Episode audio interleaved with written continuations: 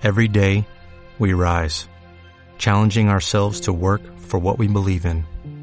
At U.S. Border Patrol, protecting our borders is more than a job, it's a calling.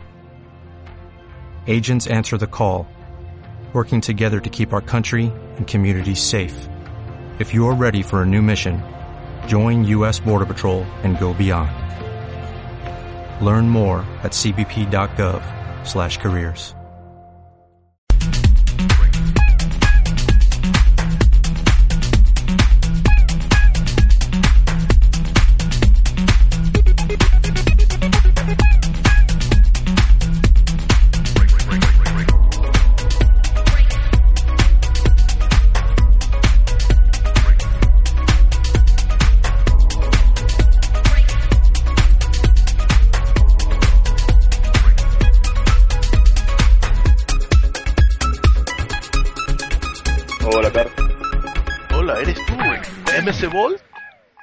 No, número equivocado. Estoy hablando a Buenos Aires, a Buenos Aires, Argentina. Ah. Yes, yes, yes. Pues, ¿qué tal? ¿Cómo estás? Todo bien, todo bien. ¿Vos cómo andas? Bien, allá son las 7 de la noche, acá son las 3 de la tarde y nos estamos asando en California y allá cómo está el verano. Eh, bien, bien. Por acá todavía estamos, va, estamos con nublado, un día, día medio feito, pero está fresco, se puede decir. Entre todo bien. Ah, perfecto, perfecto.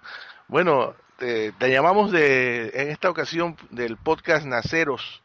Eh, queremos Ajá. hacerte unas pequeñas consultas, ya que hemos visto que tú tienes una super máquina, servidor, eh, en la cual pues has en- instalado un sistema de refrigeración eh, bastante eh, ingenioso y fuera de eso que tienes un rack de discos duros también conectados ahí a ese servidor. Pues queríamos saber qué es lo que haces tú con, con eso, cómo lo has armado, qué es lo que tienes pensado. Yo sé que esa máquina es tu centro de juegos pero eh, y multimedia, pero cuéntanos un poco para la audiencia de Naceros qué es lo que están haciendo.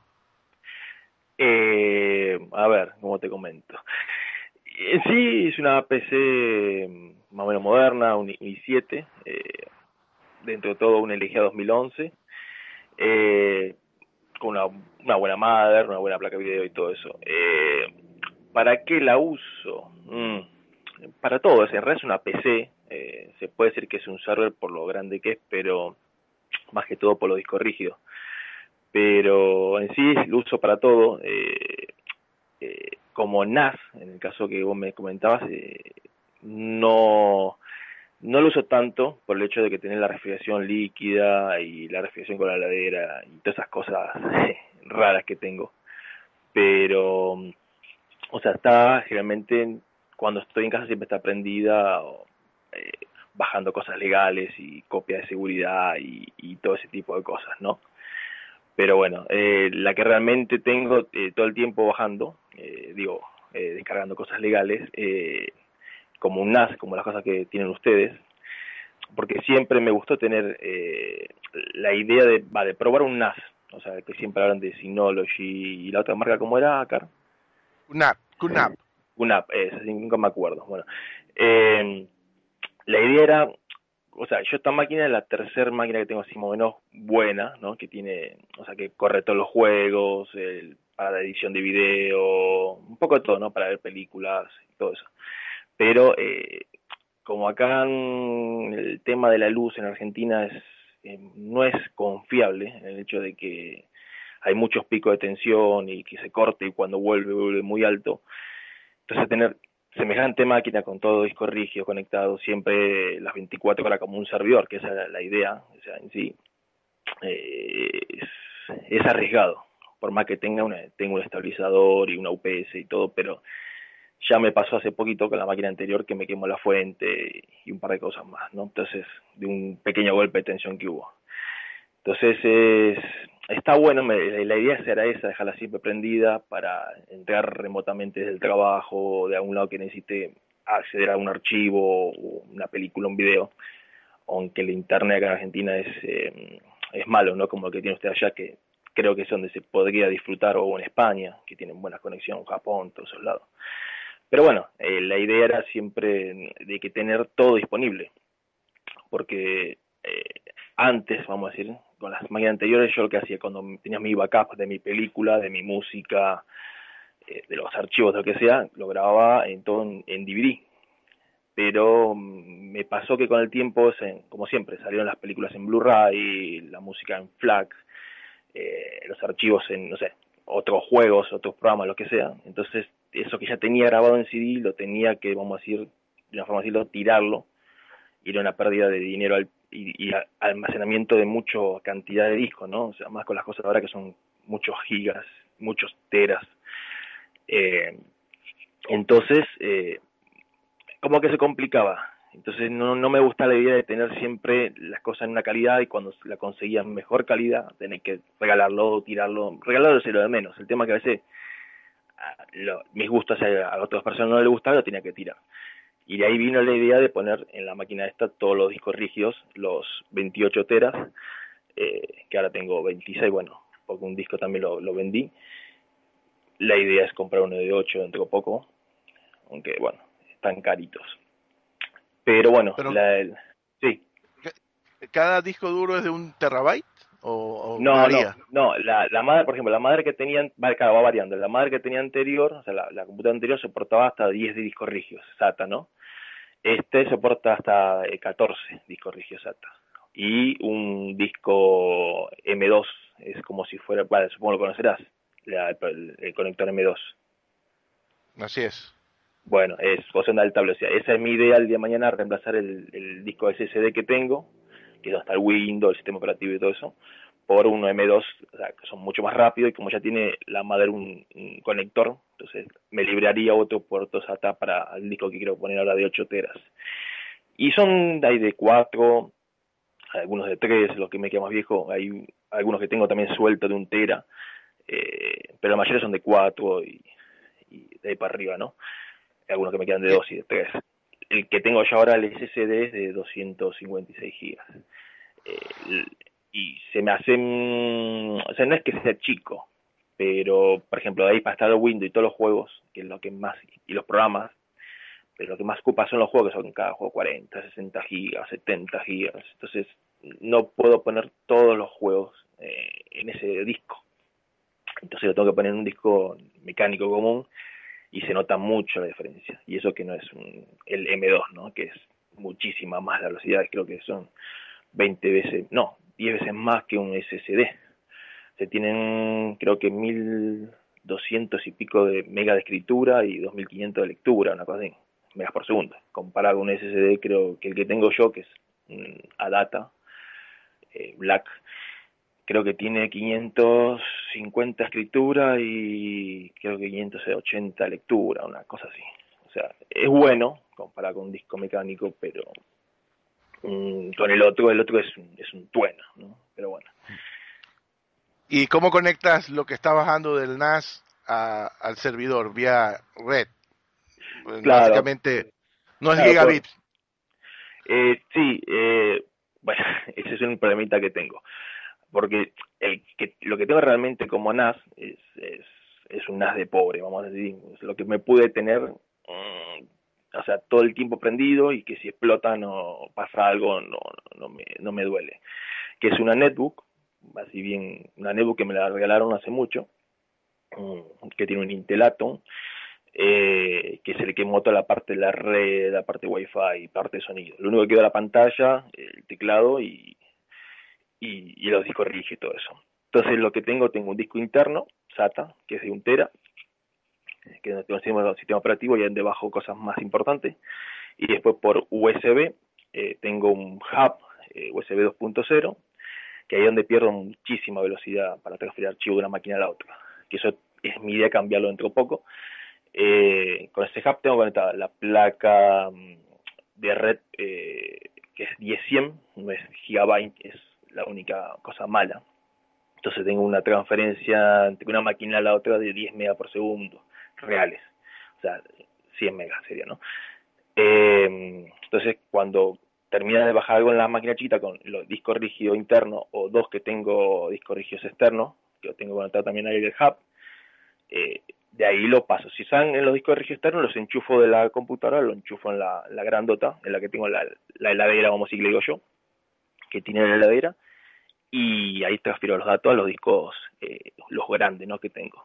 ¿Y esa netbook qué, está, qué sistema operativo está corriendo?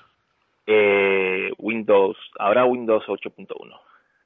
O sea, todo lo que tengo está en Windows 8.1, nada de Linux y, Mac y Ah, me daba la idea de que tú eras Linux.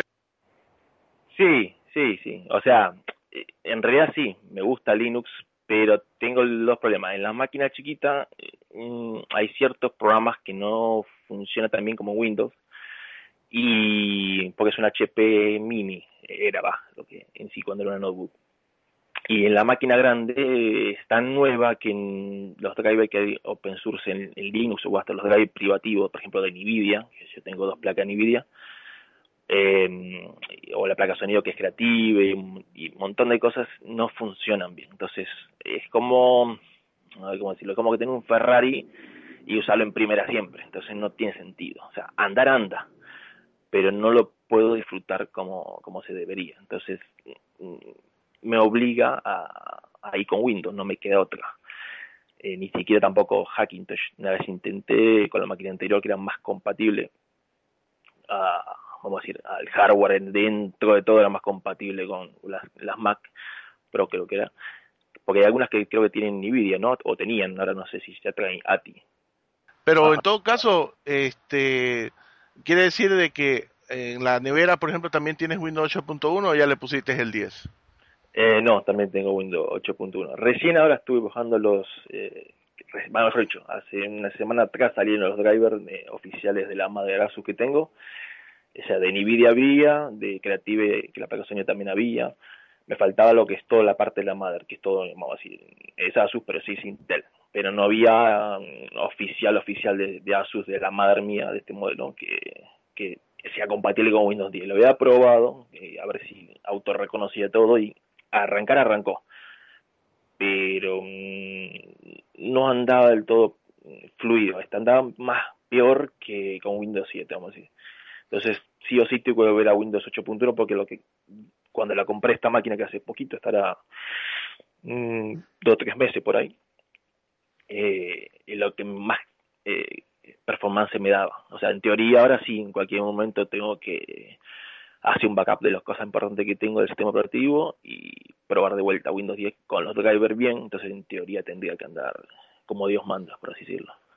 Y entonces la tarjeta RAID es la que maneja todos los discos desde el motherboard, pero no hay ningún software que estés utilizando para chequearlos, monitorizarlos, algo por el que, estés haciendo. Sí, vamos a decir, no no uso, tuve la idea, y eso también tenía ganas de preguntarte, eh, una vez te comentaba del tema probar el FreeNAS, creo que es eh, una versión de distribución de Linux, creo que es está basada para algo parecido a los lo que traen los NAS eh, pero como digo, como eres con Linux, no sé cómo andará de bien la netbook, ¿no?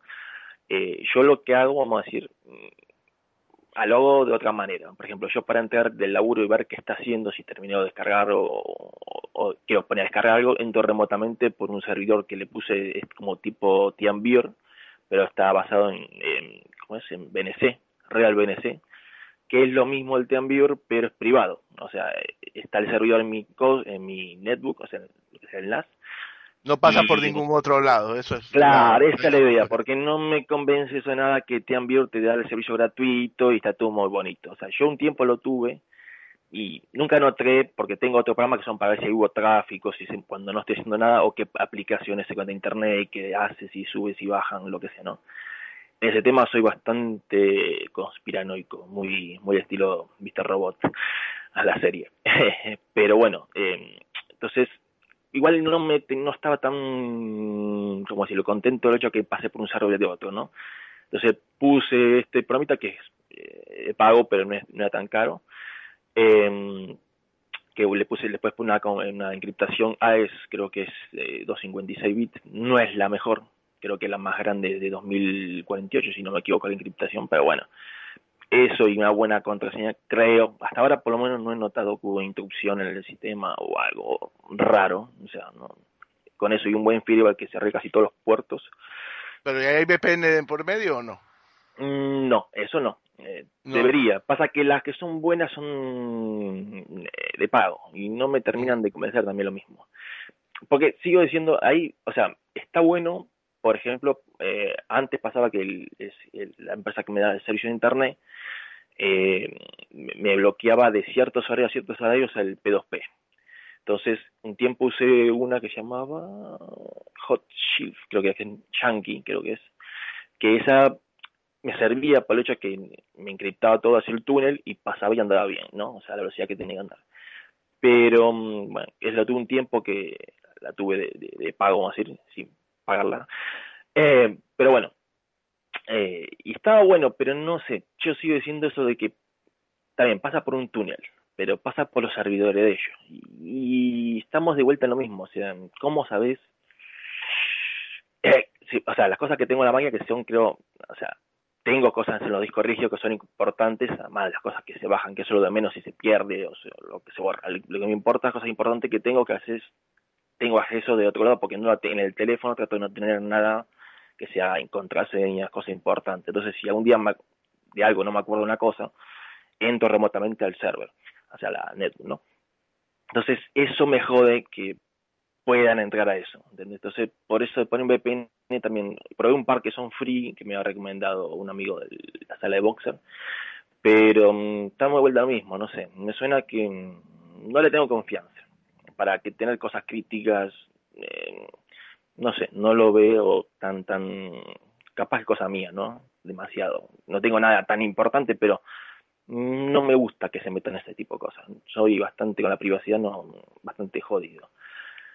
Eh, ¿Y cuántos drives te aparecen en tu computadora? ¿O tienes unidos algunos de esos discos en, algún tipo de array? ¿O mm. cada uno está individual? No, cada uno está individual. O sea, no, no. Eh, ahora tengo, son 14, ahora tengo, 13, 13 discos tengo ahora. O sea, me queda uno libre todavía que no entonces 13 letras te aparecen y te va a faltar el alfabeto ya mismo. Más o menos, sí. Sí, eh, sí no, eso sí. Eh, pasa que, por ejemplo, yo a veces escuchaba eh, a, tus audios ¿no? en aceros o otro que de los NAS, ¿no? O sea, que tienen, por ejemplo, yo veo que son demasiado, son peores que yo. Ah, tienen una copia en la máquina, a su vez tienen una copia en el teléfono, una copia en la nube, que esas cosas yo no tengo eh, además tiene copia en el NAS y a su vez en el NAS tienen otro disco rígido, otro disco rígido al lado en paralelo, pasa una copia espejo. Tiene, tiene copia de la copia, copia de la copia y de la copia, y hasta la, casa de los padres tienen copia. Claro, eso yo no sé, yo lo veo, o sea, está bien, si son cosas ultra críticas, que no sé, si perdés la clave eso se detona los, los misiles nucleares o yo qué sé, algo de eso es entendible pero con, por lo menos en el caso mío, los discos que tengo, los tengo los primeros que son los más chicos, los tengo hace años y pueden fallar, yo no digo que no, pero mm, en mi caso son todos Buster Digital. O sea, en mi experiencia nunca tuve problemas. Desde, desde que empecé con la computadora hace muchos años tuve el disco de 100 megas hasta, bueno, hasta lo que tengo ahora. Y jamás me fallaron. Mire que, que le hice, he hecho, por ejemplo, los primeros discos cuando tenía el tema de overclocking todo eso, bueno, estos mismos también, el que es el C, eh, de tanto que se cuelga la máquina, ¿no?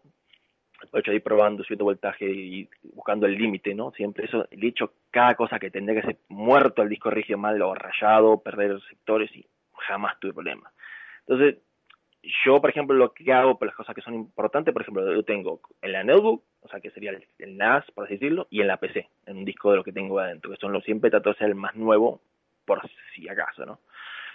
eh, esa sería mi copia de respaldo, pero más de eso, mm, mm, no sé, es como que me parece mucho.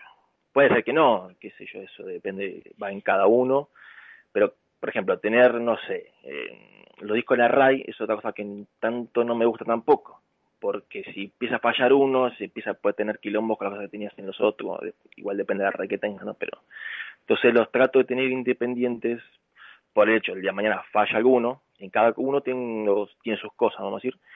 Eh, entonces, mm, no sería tan crítico de capaz que se me caga todo, o, gran parte de todo. Igual es tienes un arreglo de un arreglo de disco te, te arriesgas a, un poco a eso también. Pero y de una cosa, este, en la en el NAS, digamos, ¿qué es lo que estás descargando, por ejemplo, con Torrent, uTorrent, eh, tienes a JDownloader, ¿qué estás usando para automatizar? legales. Cosas Descargar, dije descargas, no, no califiqué si son legales o ilegales. No, por, eso, son cosas por P2P. pero bueno, eh, que uso en sí, uso uTorrent. Eh, eh uso, una versión que está, eh, no digamos hackeada, pero parchada por ejemplo, porque muchos servers, unos que lo que te pase a vos y otros que conocen, son privados, o sea, hay servers que trackers, vamos a decir, que son abiertos y hay trackers que son privados.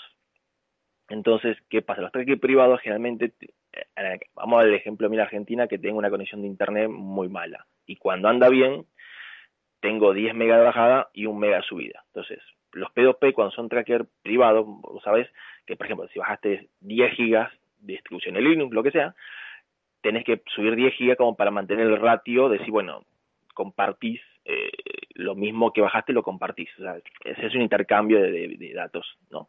Puede ser lo mismo, puede ser otra cosa, pero tenés que subir los mismos gigas que bajaste. Porque si vos no bajás, bajás, bajás, o sea, te agarrás y no compartís nunca, te cierran la cuenta o, te, o la otra opción que es pagar, generalmente. Muchos trackers son de pagar. Entonces, lo que uso esta versión de uTorrent, lo que tiene bueno que te multiplica la velocidad subida. O sea, hago trampa, por así decirlo. Pero no me queda otra, porque, por ejemplo, yo para bajarme, una, no sé, algo que ocupe 50 gigas, puedo tardar, cuando anda internet bien, dos días completos, bajando solo sin esa otra cosa. Pero ¿qué pasa? Imagínate que yo tengo un, mega subida, me de 10.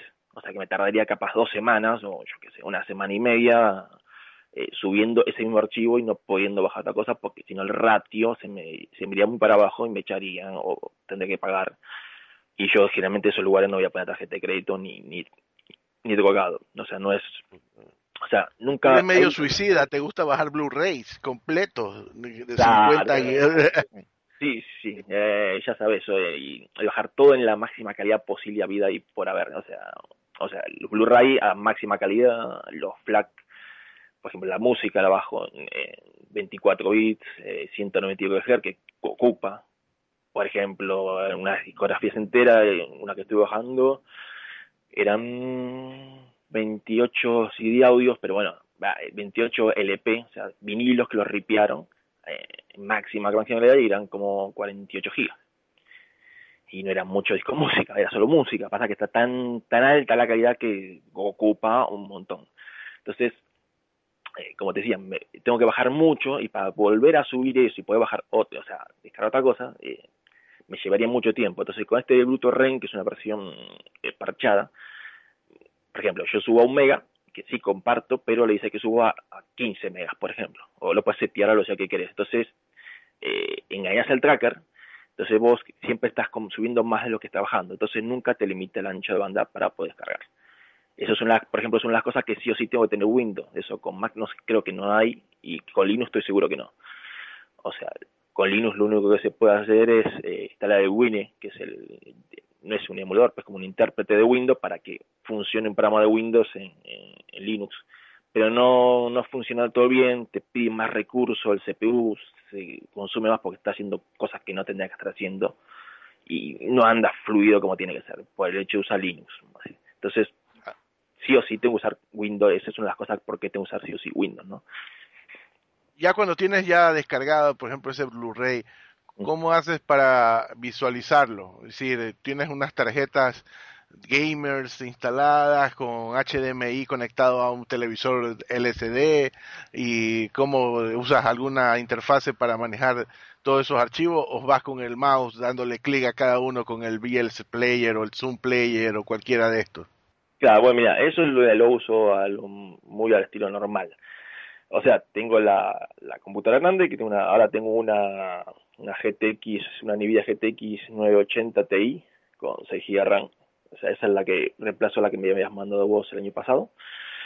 O sea, en realidad tengo las dos, pero bueno, la que principal es esa. Em, eh, lo que sí hago está conectado por HDMI a, a la tele, que en realidad mi, es mi monitor, o sea, no tengo monitor, o sea, la tele que tengo es la uso de monitor, que es una un LCD de 46 eh, pulgadas y bueno, o sea, le doy, tengo yo el que uso, eh, o sea, probé un tiempo, quise probar eh, eh poner un tipo media, un Windows Media Center, el Kodi, eh, yo que sé, hay tantos que son clientes como que te administran, te ponen las tapitas, las ¿Probaste el Plex?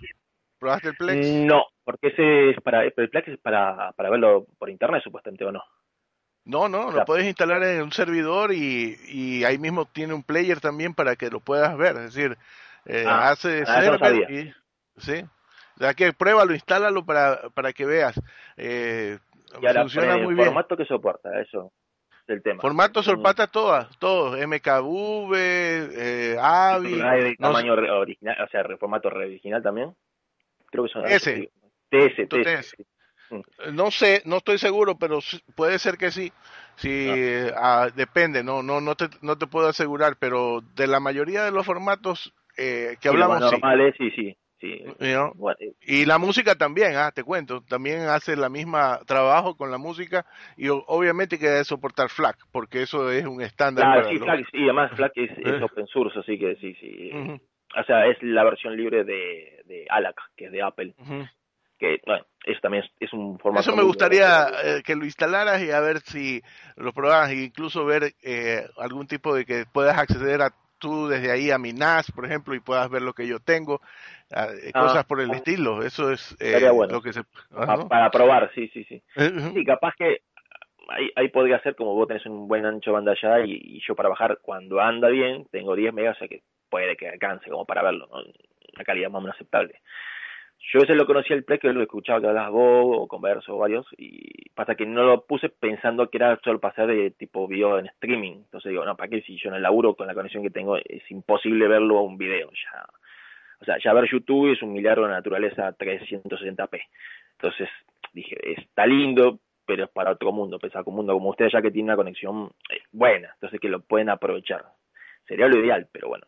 Pero voy a probar a ver, a ver qué onda. No sabía que, estando en la PCT era tipo un código, un administrador de archivos y eso. ¿Y ahora cómo harías entonces? ¿Cómo es lo que haces? Eh, no, te interrumpí, discúlpame, en la parte que decías que habías intentado utilizar estos media centers, pero al final, ¿con qué te quedaste?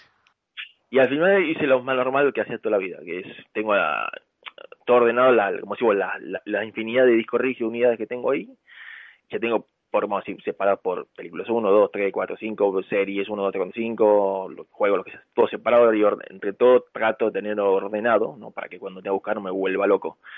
Eh, busco el archivo, le doy el clic, lo abro, tengo, el que uso yo es uno que se llama Media Player Classic Home Cinema, que es un, la, la, interfaz es muy parecido al Media Player que traía Windows, creo que 98. Sí, Windows 98, que era bastante feito, es muy sencillo, que es gratuito, es open source y soporta todo el formato, formato video de audio, de, películas con multisubtítulos, de Blu-ray, lo que sea. Y es una que es libre, me gusta, otra que ocupa creo que son, no sé si 15 megas, no ocupa nada. Hay una versión para 32 bits y otra para 64. Eh, y con ese lo cliqueo y lo pongo full creen o ventanita mientras estoy haciendo otra cosa, no sé, en internet o lo que sea que esté haciendo, ¿no? No te permite hacer lista. Eh, no, eso es, muy sencillo, o sea, tiene varias pistas de audio, subtítulos, eso sí, pero no, mm, o sea, tiene una función de lista, pero es incómoda. ¿Cómo haces el respaldo de la, del disco principal del sistema operativo? ¿Lo respaldas en otra parte o por si acaso? Sí, eso, eso lo hago, mm, este, tengo un disco, bueno, un disco más chiquito que es de un tera, eh, que tengo ahí, vamos a decir, está para eso, eh, eso sí, ahí uso Linux, ¿ves? Por ejemplo, tengo un, un pendrive con una, una, distribución, se llama eh, Parter, Parter Magic, que es gratuita también, obvio, pues una distribución de Linux, que trae de todo, trae programas para particionar, para restaurar discos, para reparar errores, y trae una que se llama Clonecilla, que es como si fuera una versión libre del Norton Ghost, no sé si lo conoces. Sí, Cloncilla. Cloxila, Cloxila es, bueno, ese, bueno, ese es, es muy bueno y una que te comprime de las imágenes bastante, o sea, las particiones, permite hacer, guardar todo el disco rígido o, o, la cierta cantidad de particiones, está, está muy bueno. y es bastante rápido. Entonces eso sí lo uso con un pendrive que tengo para cargar esa distribución de Linux, que funciona para eso bien. Y hay algunas, tengo cada tanto, voy haciendo un, cuando hago un cambio algo en algo, siempre hago un backup de eso. Y me resulta práctico y hasta, siempre hasta cuando reparo computadora y esas cosas siempre lo uso, es muy, es muy útil. Ahí sí, es una, las cosas que tiene bueno Linux, el hecho de ser que arranque de un pendrive y tenga todas las herramientas ahí. Tiene hasta antivirus, creo que también tiene para analizar antivirus, sí, creo que sí.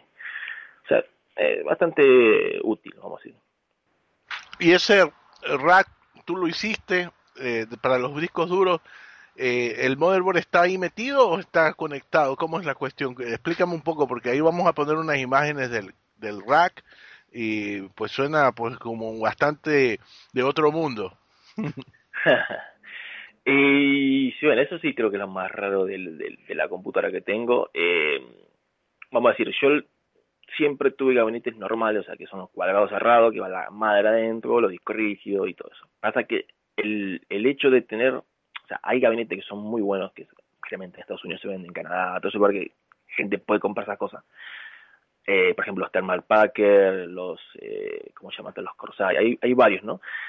que son grandes, muy grandes y tan buenos, tiene lugar para poner la refrigeración líquida, yo qué sé, cinco o seis corrigios, a veces más, dos fuentes y todo el quilombo que uno quiera poner. Pero mm, en el hecho de estar armando y desarmando, porque por ejemplo la, la máquina tengo yo la parte que enfría el micro, que todavía tengo que hacer la refrigeración líquida de las placas de video, como la cambié no, la tengo puesta ahora, pero bueno, en la anterior sí la tenía.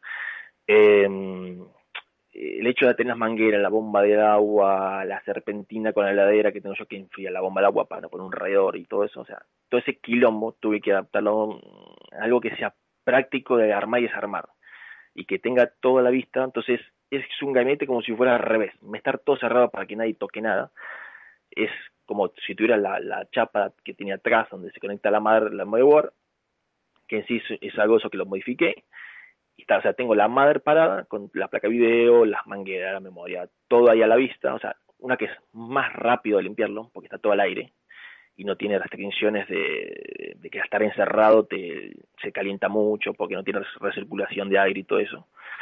Y por otro lado no tengo que tener tantos ventiladores, directamente no tiene. Tiene uno solo chiquitito que es para la parte de los mofes del, del micro.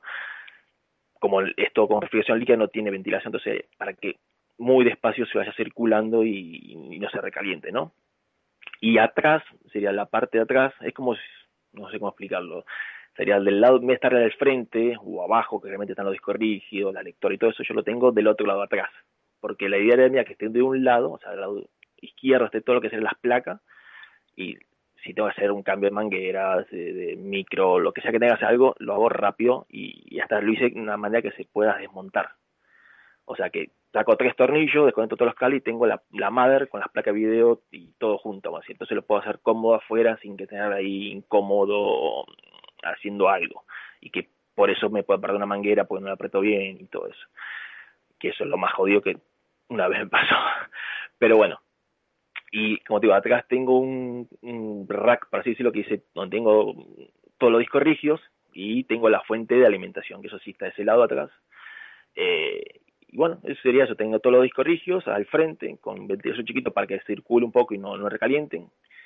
Igual, vamos a decir, la chapa que, que con que la hice es unas cosas que fui consiguiendo, no, no compré nada hecho, lo fui haciendo como pude. Y bueno, después lo van a ver en, la foto cuando te las pase.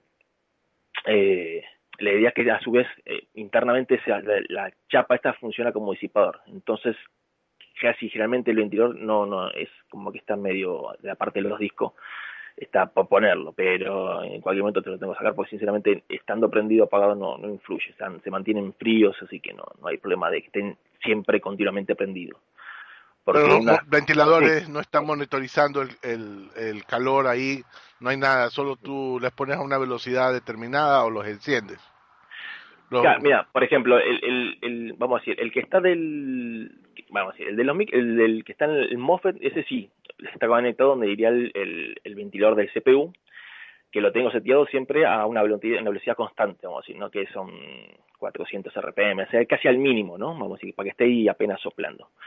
Y el otro, que es el de, vamos a decir, de los discos rígidos, ese también está creo que 500 vueltas, 500 RPM, está siempre continuo porque es como para que haya una pequeña brisa, o sea, la idea es que no, haga, no meta ruido, eh, porque en realidad no le hace falta, como digo, estar todo abierto, de una manera está todo mm, al aire, tiene por dónde salir el calor para arriba, entonces no, no, no tiene mayor problema. El único problema que vamos a decir que tengo de calor hoy en día es la placa nueva, la, la, la 980 Ti, que eso cuando está jugando, eh, ahí se pone al máximo y empieza a tirar calor que a lo loco. Por eso es que tengo que hacerle en cualquier momento, pasa que ahora no tuve tiempo de hacerle el water, o sea, sacarle la parte de los tres ventiladores que tiene, porque ya es una versión, eh, o sea, overclockeada, que en sí también le modifiqué la BIOS para que suba más todavía de lo que, lo que te deja, ¿no? que más o menos está ahora a lo que es una Titan, eh, no, no llega a ser una Titan X, pero está casi ahí nomás, más o menos, porque lo tenga un Giga 550 por ahí, la velocidad del GPU que es. original es 1,1 y esta que es una versión overclocking, así súper especial, es 1,2, ¿no? Pero bueno, ahora cuando le ponga el agua, en, teoría tendrá ya 1,6, 1,7, ya es una bestialidad. Eso espero, veremos cuando pero igual, con que se mantenga así, creo que está bien. La ideal es que no haga ruido. Una que no me molesta que cuando eh, sube un poco la temperatura y si los ventiladores se van ajustando de la placa video a lo que va pidiendo, ¿no? Y eso me molesta que hace ruido y otra que te tira mucho calor al, al, ambiente, porque la verdad, la verdad calienta. Y encima que está exigida más de lo que viene, eh, creo que está consumiendo unos, eh, según la fuente, creo que son unos 500 watts, una cosa así, solo la placa video.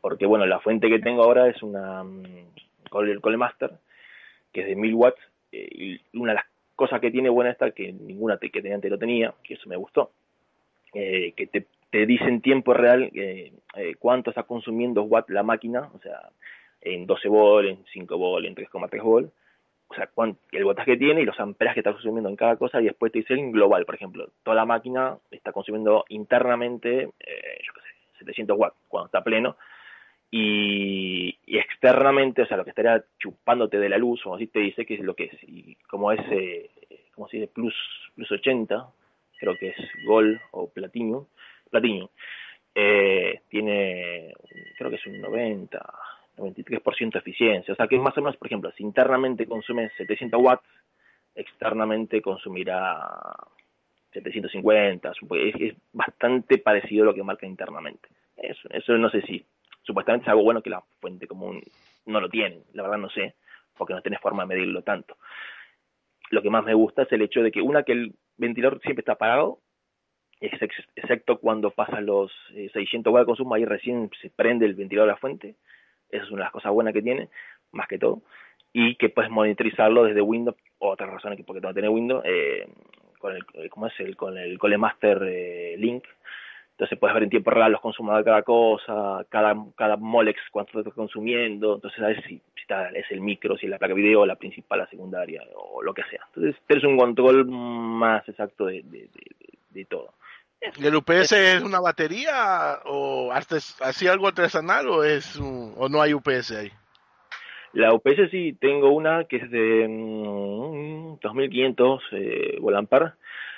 Eh, que venía chiquita, venía con dos baterías eh, de, de 12 volt, que duraba eh, con plena carga, vamos así, con, que no llego a esa, pero bueno, vamos así, con, si tuviera una plena carga duraba 10 minutos. Con el consumo que tengo yo duraba creo que 20. Yo lo que hice, me compré más baterías y se la puse en paralelo, o sea, lo mismo pero para que tenga más amperaje y me dura más o menos, o sea, estando la computadora, la heladera, la bomba de agua, la tele, bueno, y todo lo demás, la netbook, las cámaras que también tengo, que eso también lo veo de la, tengo unas kit de cámara de seguridad, que eso lo veo desde, también remotamente por la netbook.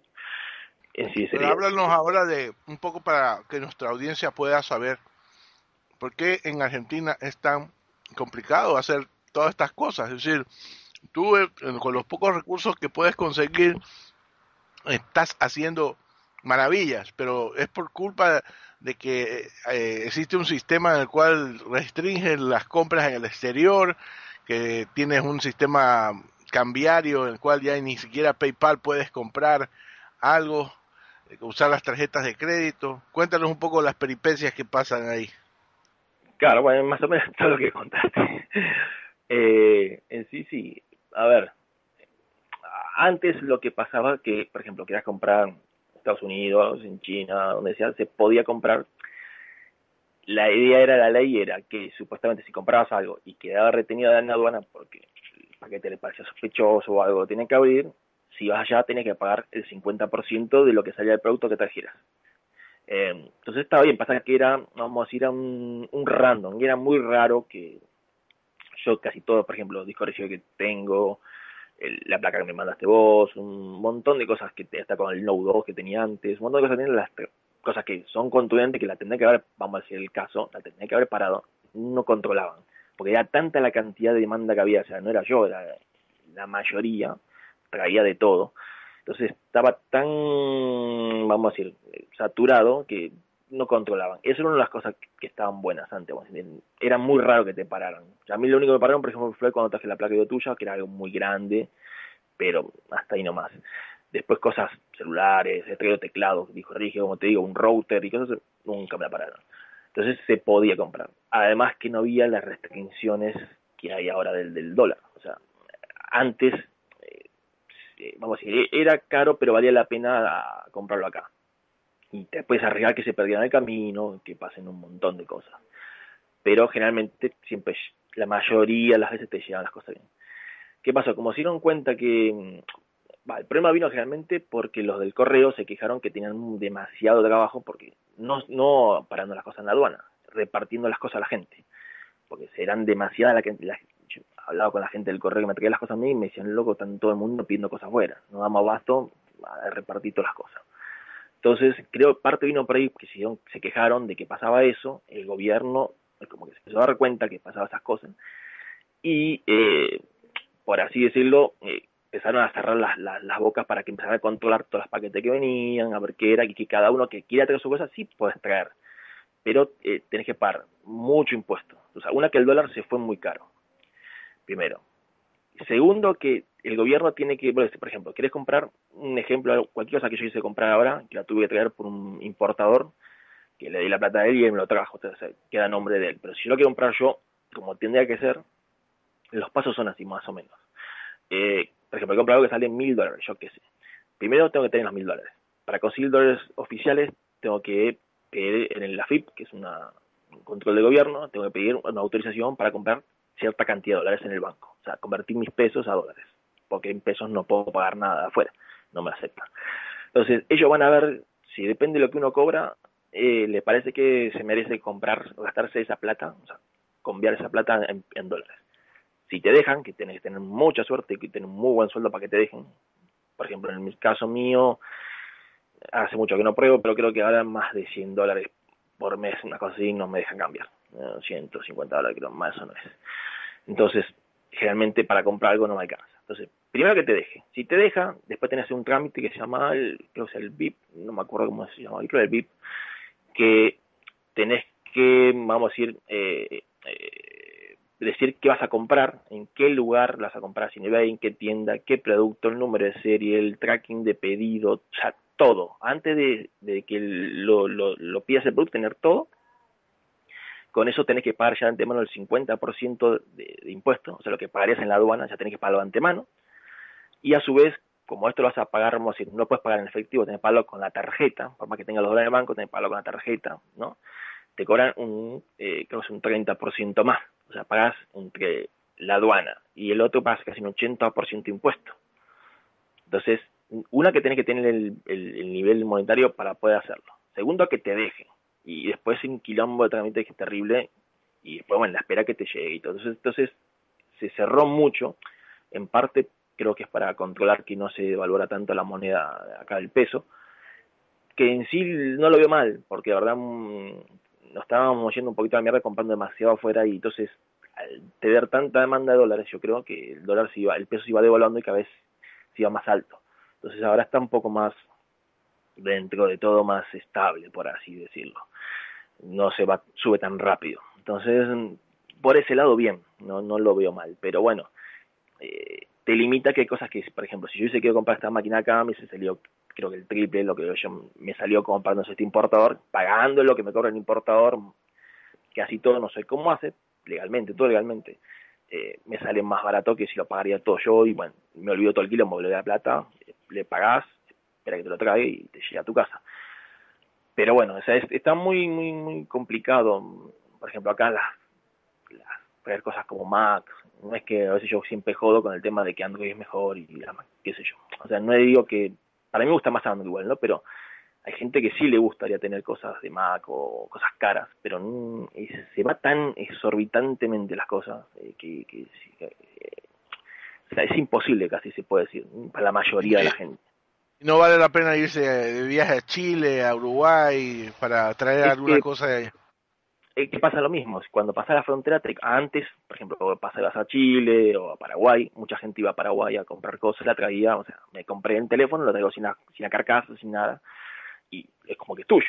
Pero hoy en día, por lo que estoy viendo, mucha gente que tengo amigos que son paraguayos y, tendré que hablar con Sara, preguntarle bien, pero hasta donde yo sé, también Chile pasa lo mismo. O sea, que cuando salís, te controlan que tenés tal teléfono, tal cosa, tal cámara, tal, tal, tal, tal, tal. O sea, si vos querés salir, cuando volvés, querés entrar con cosas, tenés que declararlo antes de salir. Entonces, mmm, más que un teléfono, cosas chicas, acá puede que ya zafar. Pero no es como antes que vos se pasaban las cosas Siempre habrá una forma de pasarlo en negro, supongo que sí. Pero eh, mucha gente que hacía eso, que traía cosas de afuera, de, países cercanos, eh, ya me dijeron que no conviene. Es más, por ejemplo, antes el peso argentino valía más que, por ejemplo, el peso en, Paraguay. Hoy en día es al revés. Ya es como que mm, o sea, no te conviene ni siquiera el cambio, ir allá a comprar y arriesgarte, ya es como que el cambio mm, no vale la pena. No sé, en Chile, por ejemplo, no sé, hay cambio que si valdría la pena o no pero no es como que se fue todo tan tan tan tan mal que no estamos muy muy en ese sentido estamos muy muy muy jodidos viste entonces eh, es crítico todo lo que es tecnología mm, es crítico por ejemplo porque acá la idea es en parte además de que se controlar la moneda argentina no se devaluara que está perfecto la idea de todo esto era que en Tierra del Fuego en muchas provincias eh, pongan, por ejemplo, no sé, Samsung, LG, yo qué sé, Sony, todos menos Apple, porque Apple ni mamado va a poner fábrica acá en Argentina, para nosotros, ni drogado. Eh, la mayoría de las, empresas supuestamente ponían la fábrica para que armaran los productos acá. O sea, la idea que daba trabajo a la gente, parece perfecto. Y supuestamente todas las empresas que hicieran eso, no se le va a cobrar todos los impuestos que, por ejemplo, me cobran a mí. O sea, iba a ser más barata para ellos y la gente pueda tener productos nuevos, dando laburo a la, gente de acá, que la idea está buena, hasta ahí vamos, todo espectacular. Y lo veo bien.